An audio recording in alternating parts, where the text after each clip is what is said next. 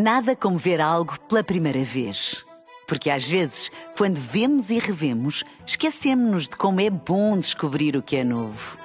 Agora imagine que viu o mundo sempre como se fosse a primeira vez. Zais. Veja como se fosse a primeira vez.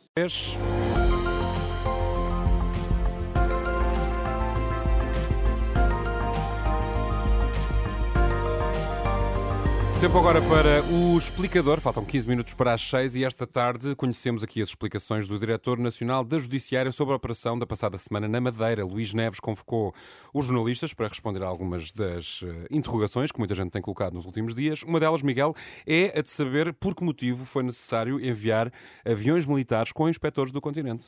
Foi, eh, de facto, uma operação com uma envergadura inédita. O próprio Diretor eh, Nacional da Judiciária admitiu isso. 140 inspectores da PJ e 10 da Polícia Científica foram transportados para o Funchal nesses meios da Força Aérea que referiste, eh, dois aviões. O Diretor Nacional justificou a decisão com a necessidade de transportar elevadas quantidades de material informático eh, necessárias para realizar as buscas eh, e só o material e as provas, entretanto, recolhidas, segundo disse Luís Neves, pesavam mais de uma tonelada.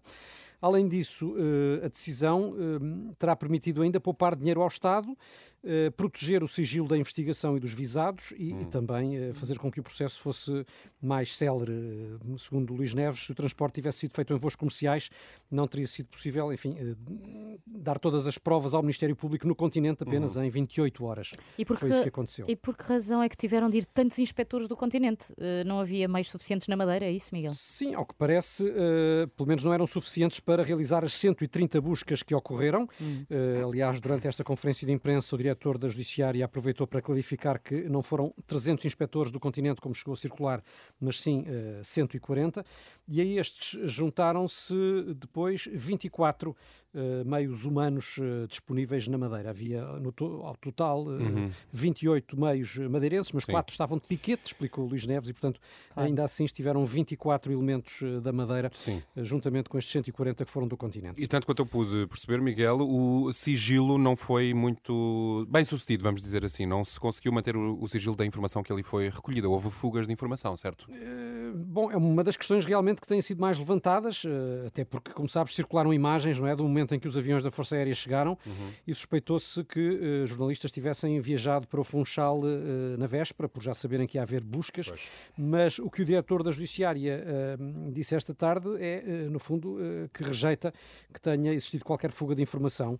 ele garante que a comitiva de inspectores viajou sozinha que a comunicação social não acompanhou nenhuma das buscas e disse, aliás, que isso uh, é uma prova da eficácia desta operação hum. e que permitiu que nenhum dos visados fosse informado previamente das buscas. Uhum. Uh, aliás, ele disse que isto foi um grande feito, já que a operação estava a ser preparada desde o passado mês de setembro e, uh, ao que consta, nem a Força Aérea sabia dos pormenores desta operação judicial, apenas disponibilizou os aviões sob o máximo sigilo. Mas sendo esta uma operação tão importante, que envolvia até o presidente do Governo Regional dos Açores, Sim. Não será de esperar que o Governo, o Ministério da Justiça ou da Defesa estivessem a par do que estava a acontecer, Miguel? É uma pergunta que faz todo sentido, eh, mas segundo o Diretor Nacional da Polícia Judiciária, eh, não, o Governo não soube previamente. O que a lei diz é que a Judiciária só tem de responder ao Governo e ao Ministério da Justiça para cumprir a chamada Lei da Política Criminal, portanto, tudo o que tenha a ver com a organização interna da, da Polícia. No que toca às investigações, a tutela é do Ministério Público, eh, que assim, claro, estava a par das investigações uhum. e operação que, que, que, iria ser desencadeada, mas quanto ao, ao Governo, não terá sabido de facto, previamente uhum. ao que garantiu o diretor da Judiciária. A Judiciária já deu, ao que parece, não é, todas as explicações que quer dar, mas o que é que se segue agora neste processo, Miguel? O que se segue, bem, para já, eh, é a audição aos três detidos, porque uh, eles foram uh, realmente detidos há quase uma semana. Estão em Lisboa uh, desde a semana passada a aguardar o interrogatório. Eh, o ex-autarca do Funchal Pedro Calado e os empresários da empresa de construção AFA, Custódio Correia e Evelino Farinha.